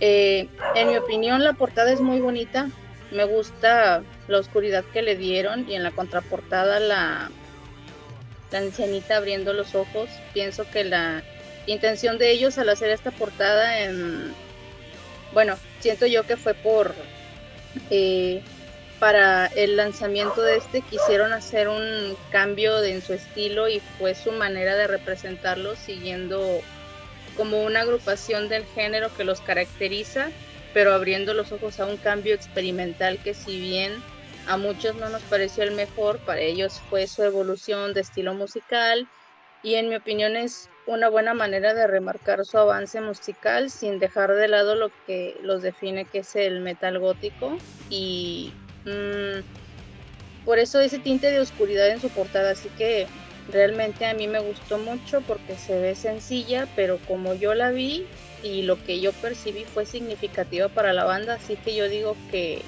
me pareció genial y es muy bueno en cuanto al disco pues no me pareció el mejor pero tampoco es el peor de la banda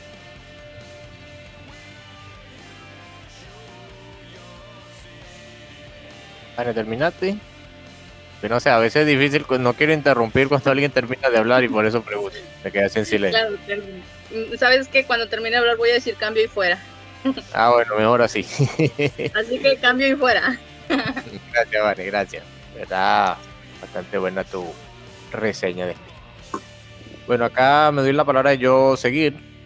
Bueno, comentando un poquito Paradise Lost es una banda que ha evolucionado. El líder lo mencionó una vez cuando hablamos de un disco de ellos, el House, casualmente el que le sigue en línea cronológica al One Sec.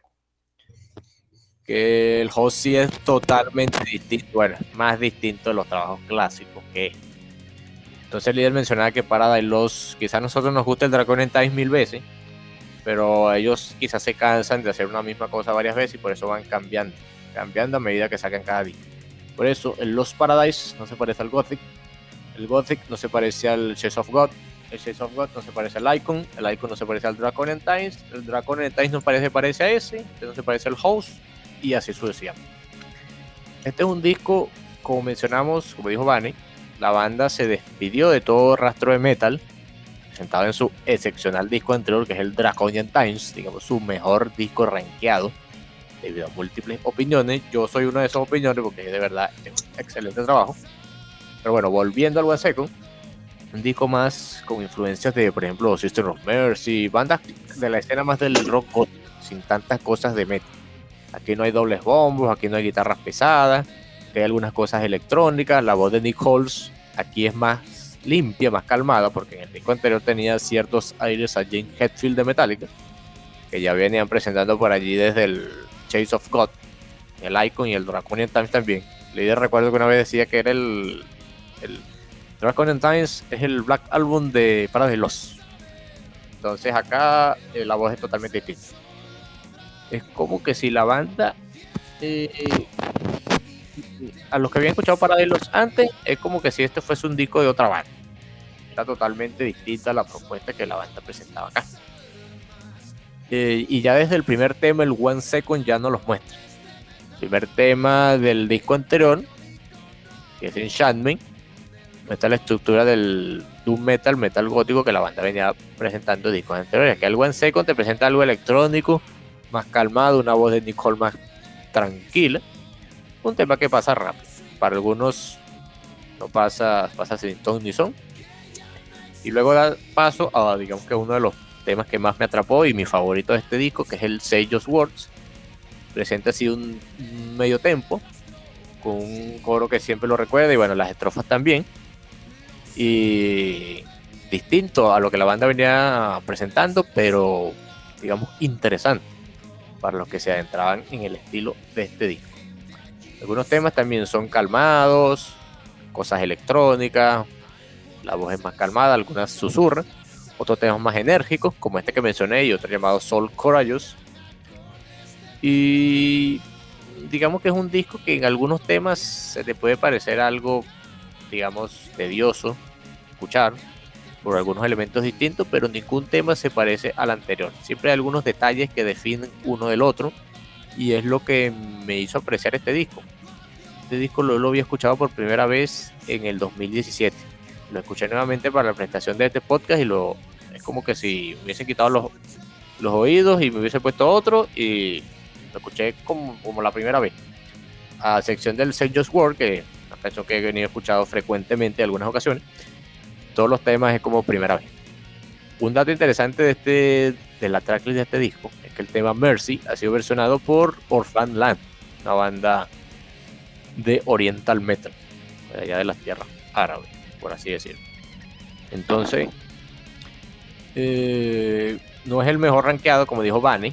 Digamos que en cuanto a los discos de la banda, según Your Music, está ubicado a la mitad. Hay discos que quizá tienen un estilo, tiene un estilo más simple, sin toques de metal ni nada, como por ejemplo el House, que tiene cosas más así como de Depeche Mode, o el Believe in Nothing, que es el que le sigue el House. Eh, pero a mi parecer el One Second, digamos, no está al nivel de discos como Dragon and Times o el Gothic, que son excepcionales, pero tampoco es como para ponerlos tan bajo, tan bajo. Yo soy de las personas que me, me gusta cuando una banda experimenta, cuando no decide hacer lo mismo y mostrar algo distinto, asumir esos riesgos, y siempre me doy la oportunidad de escucharlo, porque entre esos riesgos hay cosas interesantes. Y yo la encontré con este disco. Entonces, en conclusión, un disco distinto, todo lo que he escuchado anteriormente, con una interpretación buena, al igual que la producción, y bueno, cada uno de verdad le puso empeño en la grabación de este disco. Tal como mencionó Banner, fue el primer disco de la banda grabado en formato digital.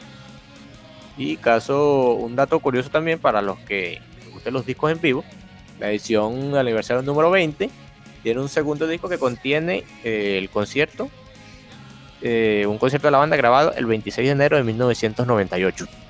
Repasan temas de este disco, como temas clásicos del- de sus discos Dragon and Times, Icon, incluso del Shades of God. Para los que les guste los discos en vivo, eh, esa recomendación allí adicional. Entonces, acá finalizo mi participación. Ahora tú, Víctor, coméntanos tu opinión, tu reseña sobre el One Step. Bueno, gracias Pablo. Este, bueno, primero me defraudé porque el disco no, no dura un segundo como, como dice su título.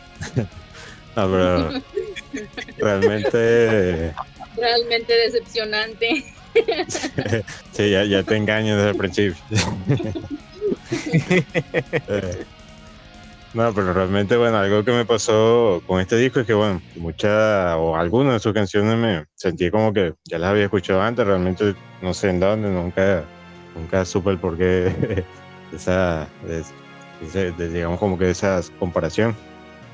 Y bueno, justamente lo que mencionó usted, investigando un poquito, busqué y veía que el disco era criticado por ese cambio de estilo que, que tenía la banda y que, bueno, todos tenemos claro que bueno, a, la, a la gente no, no le gusta el cambio, así que cualquier tipo de cambio, la gente, digamos, como que lo, lo criticará de alguna u otra manera. Y por mi parte, bueno, en lo personal es un disco que disfruté escuchándolo sin compararlo con, con otros trabajos. Digamos, este disco mezcla lo, lo que son los riffs de, de guitarra con los sonidos digitales, digamos, en forma de que crea una ambientación más oscura, más, un poco más sucio, un poco más al estilo gótico, eh, con canciones que van directo al grano, pues son, eh, van, digamos, más a lo experimental, sobre todo en los últimos temas en donde, eh, digamos, como que se, se nota un poco más que, que están más presentes los samplers que utilizan manera electrónica. Y que, bueno, por lo menos por la parte de sus letras no son complejas en cuanto a la variedad, en cuanto a la estructura, digamos, a veces incluso repiten eh, una frase varias veces. Y que bueno un- eh, digamos esa estructura no tampoco digamos como que eh, digamos es algo negativo sino que algo que de repente facilita un poco, digamos, que se te pegue la letra, que la recuerdes, que bueno, se te haga un poquito más fácil de digerir la, la canción y que creo que más o menos eso fue lo que me pasó.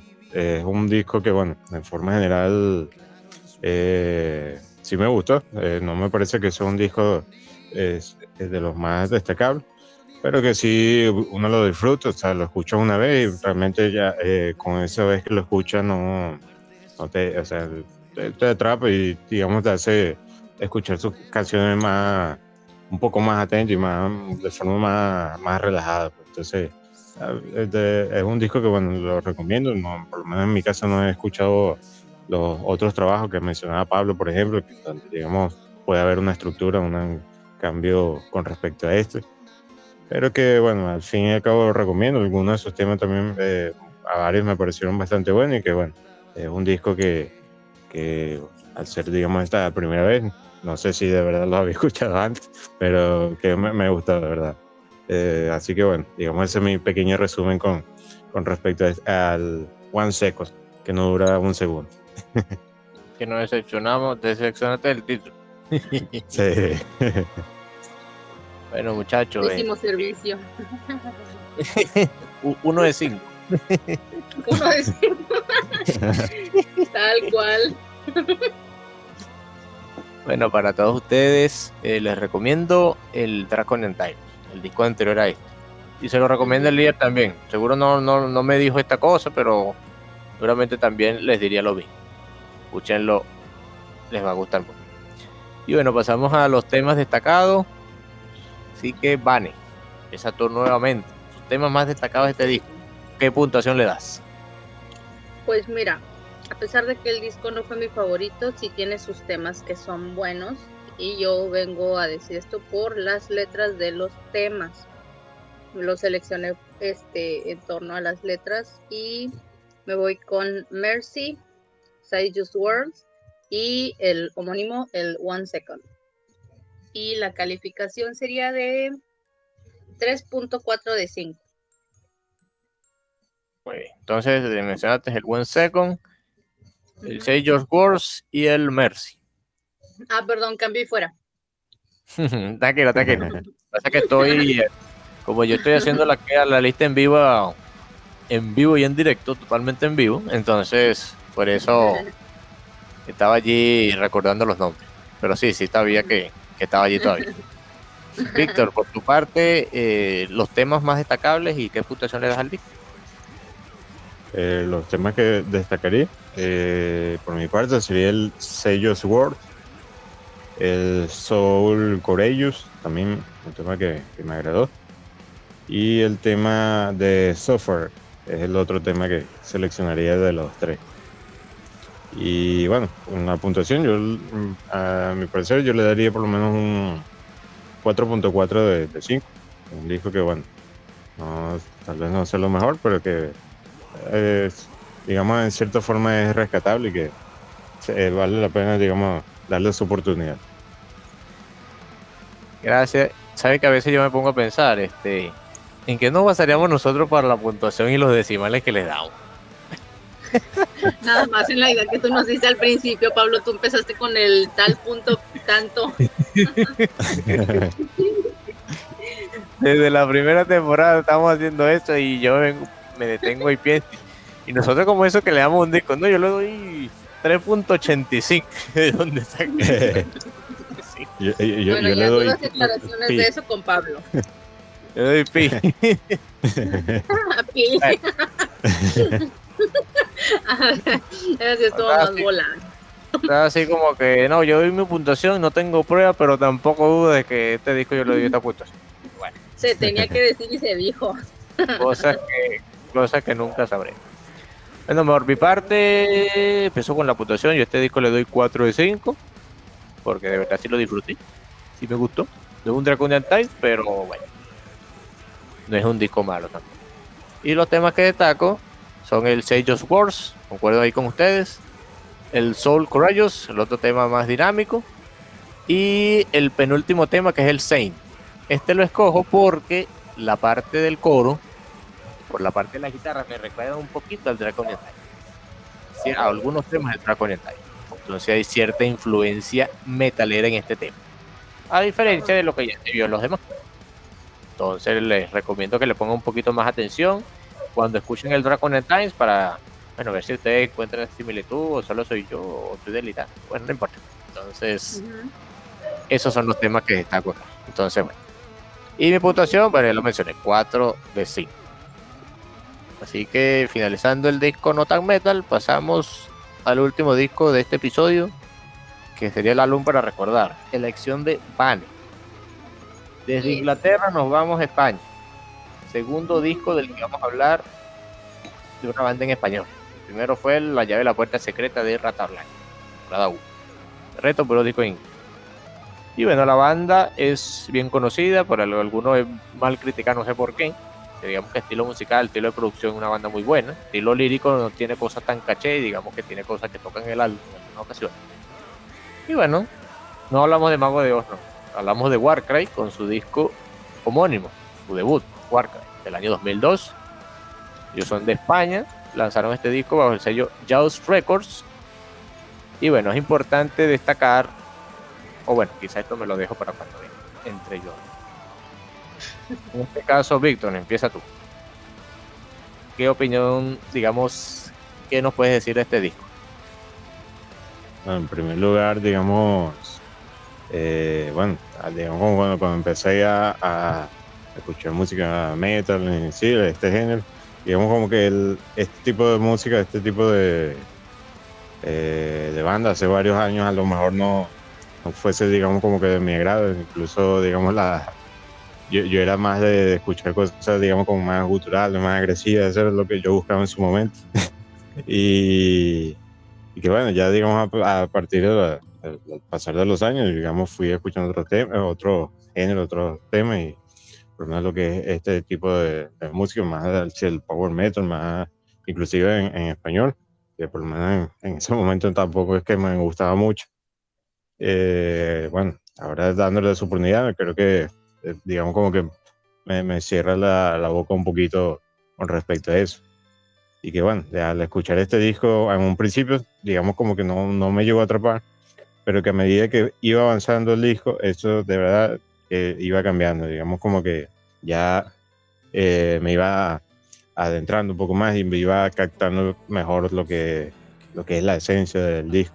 Incluso digamos, por lo menos con, la balada que está incluida aquí de, cada vez te atrapa totalmente en este estilo que, que provoca sacar, digamos, como que la, como se veían en, los, en los conciertos que sacaban los mecheros o, lo que vendría siendo los celulares actualmente, digamos, para simplemente balancearse, seguir el ritmo relajante de, su música y, coreando toda la, la, canción, que de verdad que, bueno, va muy bueno, me pareció bastante bueno. Y que, bueno, y que adicionalmente en cuanto a su música, en este aspecto. Me recordó, digamos, también a We Are the World de, Michael Jackson. ¿verdad? Bueno, ahí le encontré esa similitud, pero que, igual, de cierta forma, me, gustó bastante. Sobre todo pienso que, bueno, la cúspide del disco se encuentra en las canciones finales, en los, digamos, esos marcados riffs de Al salir el sol, en la armonía de, la, la, la instrumentación con excelente solo de guitarra de la canción de Trono del Metal. Eh, de verdad que es todo un homenaje al género.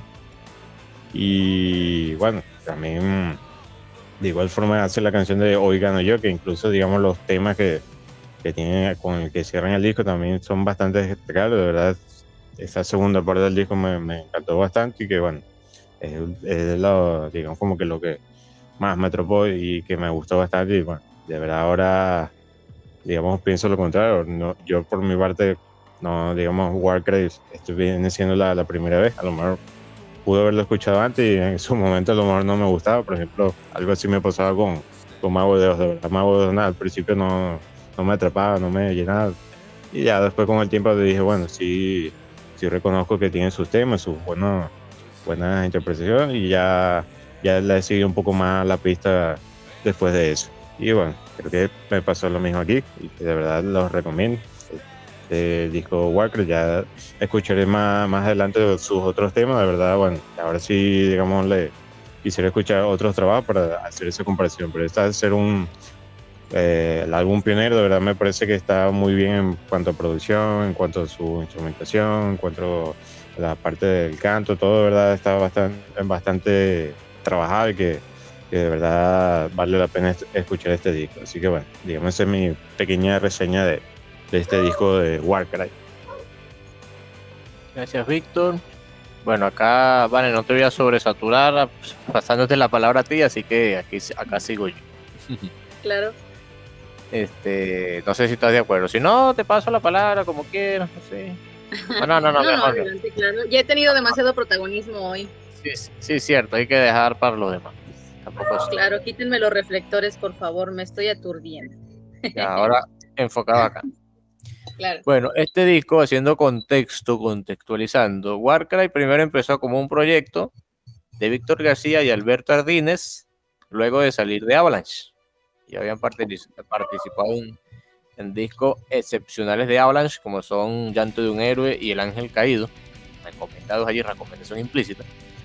Y luego, bueno, decidieron formar un pequeño proyecto, componiendo música aparte, salieron de Avalanche y formaron acá. Por eso es que este disco eh, tiene algo distinto a lo que serían los posteriores, porque bajo la formación oficial están solamente Víctor García, que grabó voces, bajo, guitarra rítmica, teclado, y Alberto Ardínez, que grabó la batería. La parte de los solos está interpretada por los en ese momento músicos de estudio Pablo García y Fernando Mon, que luego sí se unirían a la formación de la banda como tal. Entonces por eso este disco tiene todo lo típico de un debut digamos, la producción es buena, pero quizás no es la mejor, la portada un tanto simple en comparación a las obras de arte que se presentaron en portadas posteriores. Y bueno, digamos que algunas cosas por allí, detallitos típicos de un debut. Pero bueno, desde el primer tema que es el Luz del Norte, que ya te muestra un poquito lo que quería mostrar la banda. Algo igual de ese power metal veloz que venía haciendo Avalanche con letras fantásticas, cosas que quizás cambiarían en discos posteriores, pero acá, digamos, sería en esa misma vena que Avalanche. Eh, yo cuando lo escuché la primera vez, cuando escuché Luz del Norte, me vislumbré con el trabajo. Y escuchando cada uno de los temas y fue un disco que me gustó. Eh, cuando lo escuché para posteriormente, tomemos como ejemplo acá para este episodio, eh, hice, apliqué la del líder, apliqué la de buscar en Red Your Music a ver cómo está ubicado este disco y me, sorprendió que este disco es de los menos rankeados. Está de penúltimo, solamente superando, superado por el, el demo. Entonces, digamos que, bueno, a veces pasa así, discos que son eh, menos rankeados, a nosotros nos gustan bastante, como comentó el líder, una vez le pasó con el Bananas de Deep Purple.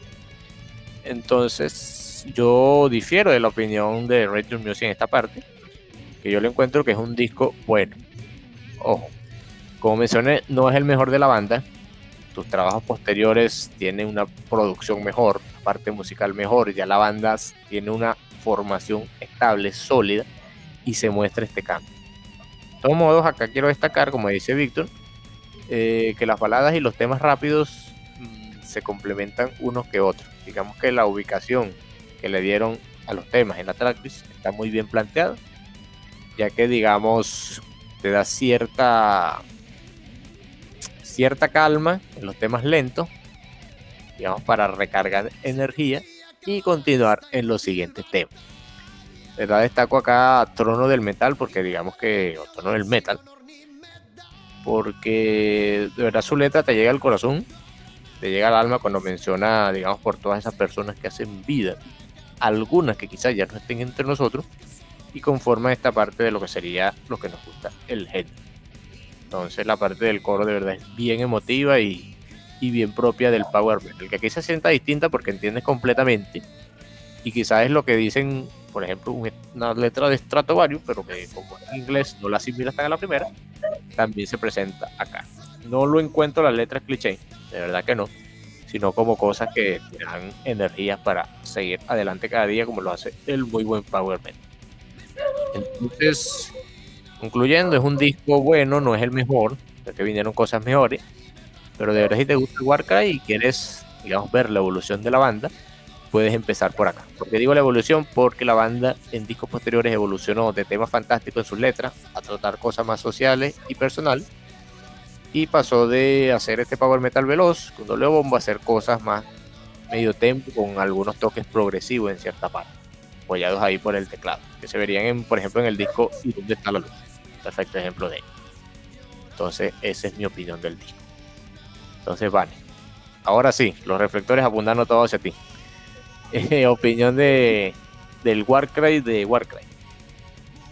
pues que te digo, mira, es mi es de mis bandas favoritas y pues hablar de Warcry es hablar de poesía, de sus letras tienen mucha pasión, muchos sentimientos encontrados entre todas sus canciones, sus letras y este álbum que como bien mencionabas fue su primer álbum grabado en estudio como la banda ya formada. Eh, este disco empieza con un delicioso intro orquestal súper precioso que da pie nuestro tema de apertura que es Luz de Norte, como bien lo mencionabas Pablo. Canción que es cuando empieza a dar rienda suelta total a todo el sentimiento que incluye el género del power metal. Tiene tan perfilada la pasión que le metieron a este disco y a cada una de las letras que las sientes, ¿sabes? Este, yo las siento, más bien las sentí de una manera explosiva la primera vez que las que escuché este álbum y desde el inicio de este con sus letras sientes que lloras pero sin llorar. Solamente sientes la nostalgia que proyecta cada letra de las canciones y cada nota musical que sale de la guitarra, bajo, batería y teclados que de hecho en la canción de título Quiero, el solo de guitarra me enamoró completamente. No lo digo porque sea una de mis bandas de power favoritas, repito, claro que también hay unos temas que no me atrapan tanto como para mencionarlos o etcétera, pero como dicen por ahí, honor a quien honor merece. Y me da un poco de lástima que sea una una de esas canciones tan infravaloradas de este grupo, pero para mí está totalmente en mi corazón. es difícil encontrar en este álbum un tema que no saque dulzura y que no saque los sentimientos a flor de piel con cada letra, como también, por ejemplo, el tema de cada vez, que es, por cierto, de las más pedidas en sus conciertos. es un tema súper bonito y bien meloso, súper romántico. Eh, si están intentando, tratando de conquistar a algún chico o chica, es el momento perfecto para dedicar este tema y me lo agradecen luego. y tenemos también por, eh, por otra parte, que les digo, por ejemplo, el tema de Señor que nos cuenta una historia bíblica de las más famosas que, aunque no lo menciona como tal en el nombre eh, el personaje, nos hace referencia a nada más y nada menos que a Sansón y la traición de Dalia. Eh, lo hace por demás uno de los mejores temas de este álbum, también sin duda alguna. Y el que para mí se lleva la corona es el tema de Nana, que es uno de esos temas que te sacan toda la nostalgia del alma y del corazón y hacen que llores. Ya no digo llorar sin llorar, ahora sí lloras porque lloras. sí, sí te llega la letra porque representa muchas situaciones por las que muchas personas hemos pasado y aunque no, eh, aunque la, la, escuches y no te identifiques, solo basta con imaginar la situación que plantea la letra para soltar una de cocodrilo al menos. Es como ver una película triste en tu mente y te llega al corazón el sentimiento, pero en conclusión, sin lugar a dudas, Víctor y Alberto lograron algo espectacularmente grande y majestuoso en este primer álbum debut de la banda ya formada, como lo mencionábamos anteriormente. Y cabe aclarar también que la portada es muy bonita, es perfecta y bien sencilla para su exitoso inicio. Eh, porque no es algo que veamos todos los días, así como que el primer disco de tu banda fue el hitazo y fue brillante debut. Es de aplaudirse realmente, muy muy merecidamente sin duda alguna. Y al día de hoy Warcry ha sacado muchísimos discos, ha hecho un excelente trabajo en cada uno de ellos. Pero su álbum homónimo Es una joya que no tiene comparación alguna en absoluto y es uno de los discos más preciosos y únicos del género en español de dicho género. Y en, en general del género del, de este género y en español es un, una joya realmente. Cambio y fuerza. Gracias, Val. Bueno, como recomendación adicional, como mencioné, recomiendo, bueno, van a se los seguros se los que te he escuchado como 10.000 veces. Pero bueno, tú y Víctor y a los demás les recomiendo, por ejemplo, discos que sí me... Bueno, puedo decir con total riesgo, no me vayan a, lanzar piedras ni nada, Vane. Por ejemplo, tú. me gustaron más que el debut, que son el ¿Y dónde está la luz? y La Quinta Esencia. Pero son discos que a nivel estructural de a nivel de estructura de composición musical me gustaron más que el debut. Pero no le estoy tirando piedra al debut ni nada de esa cuestión porque igual me pareció bueno. Entonces, bueno, para ir cerrando los temas destacados, Víctor, temas más destacados de este disco y cómo lo puntúas. Eh, bueno, temas destacados, eh, cogería el tema de eh, cada vez, a ver si, bueno, eh, un tema de balada que ya mencionaba, que bueno, vamos me gustó bastante por, por esa parte. Ya, digamos, los temas la parte final, eh, el trono del metal, otro que, que, destacaría bastante. Y el tema de Hoy Gano Yo, que también me gustó muchísimo. De verdad que, bueno, trabajo realizado por aquí, por, eh, por, por, el tocayo Víctor García, de verdad excelentísimo en la parte de la voz. Y de verdad que, bueno, son dos temas que me, me gustaron bastante. ¿Y con cuánto puntos al disco? Ah, perdón, me falta la puntuación. Le pondré un 4.7 de 5, ¿verdad? Muy bueno el disco y para, digamos, para ser la primera vez que, lo escucho. Vane, temas destacados y la puntuación. Claro, mira, voy encabezando con el tema cada vez con Nana y por último hoy gano yo y con una calificación del álbum en general 5 de 5 definitivamente. Bueno, yo por mi parte me decanto, digamos el primer tema, bueno, el segundo en la tarde, Luz del Norte, el primero que escuché y el primero que digamos con el que pude apreciar a la banda, que le agradezco mucho ese tema. El segundo, a diferencia de ustedes, elegí Pueblo Maldito, digamos por la letra, digamos que, bueno, dije dos veces, digamos. Mm, no sé, me hizo sentir en una situación algo así como épica, sentirme en el lugar, en el, en el ámbito, falsear la letra. Y no sé, me, me, hizo sentir algo así como una especie de algo heroico. por eso la, la mencioné. Y bueno, al salir el sol que tiene una estructura power allí interesante que me gusta, por eso es la siguiente que menciono ahí. Y con esas tres eh, las añado a la playlist. Y mi puntuación, como había dicho, un 4 de 5. Porque como he mencionado, hay discos como El Donde está la luz y La Quinta Esencia. Y los encuentro mucho. No, no voy a decir más disfrutables, porque este disco sí lo disfruté. Pero que en cuanto a composición, los encuentro mejores que el de uno. Entonces, 4 de 5 por este disco y los temas destacados que ya presenté. Y bueno, yo muchachos, ya con eso cerramos episodio. Episodio que debió haber sido lanzado antes, pero por cuestiones de la vida estamos grabando ahora. Gracias a ustedes por estar acá. Gracias a ti, Vane. A pesar de que, bueno, se pasó lo que te pasó y tuviste siempre. Bueno, de hecho me habías dicho el día que pasó lo que pasó la primera vez que estaba dispuesta a grabar y yo te dije que no no te iba a no te iba a pedir que dieras más de la capacidad que podías dar en ese momento y bueno, no iba a grabar solo con Víctor porque sería una falta de respeto hacia uno de mis miembros, uno de mis integrantes del grupo, hacer eso. Entonces, te dimos el tiempo de que te recuperaras y acá estás para nosotros, te agradezco. También Víctor, te agradezco también por la comprensión en esa parte. Y bueno, es mi, mi mensaje de, mi parte para usted. Siguiente episodio. Es un episodio donde Vane se va a llevar todo el crédito. Que digamos que hablará más en comparación a nosotros. Pero no diremos de qué se trata, solamente es una pistilla por ahí. Así que bueno, los temas, ya armamos la lista de reproducción, será publicada con el episodio. Y algo que ustedes quieran añadir, muchachos, algún comentario igual. Esta vez creo que no hablamos de, de lo que nos acompañaba acá, que creo que no tuvimos más que agua y más nada.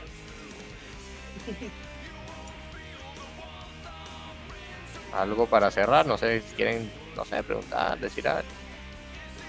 por ahí ya. Sí, no, pues nada, que pasen buenas noches, Víctor y Pablo. Les agradezco la comprensión en cuanto al detalle de mi salud en los días anteriores.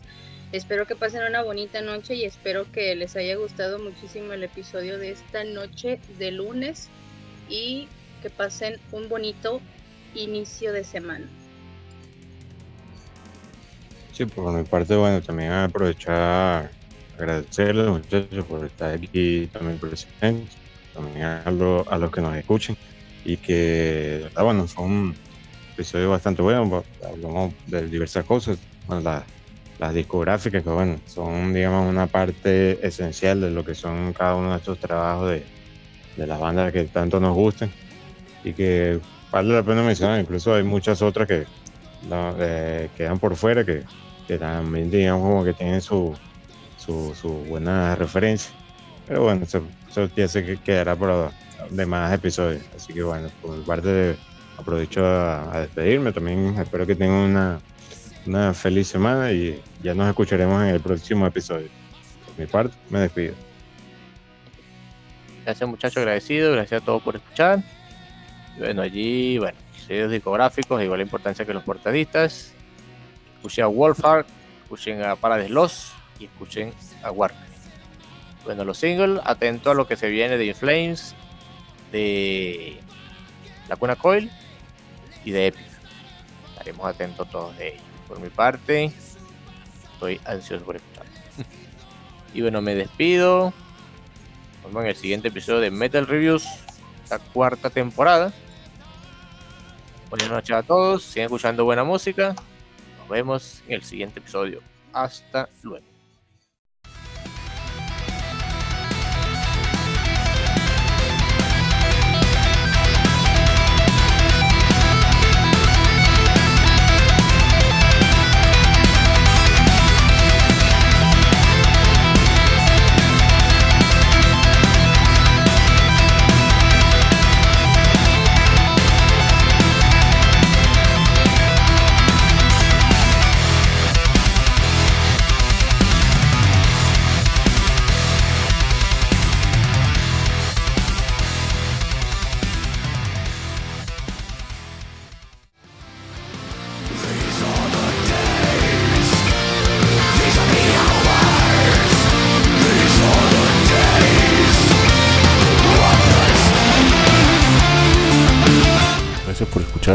De Metal Reviews y les hacemos la invitación para que nos acompañen en el siguiente.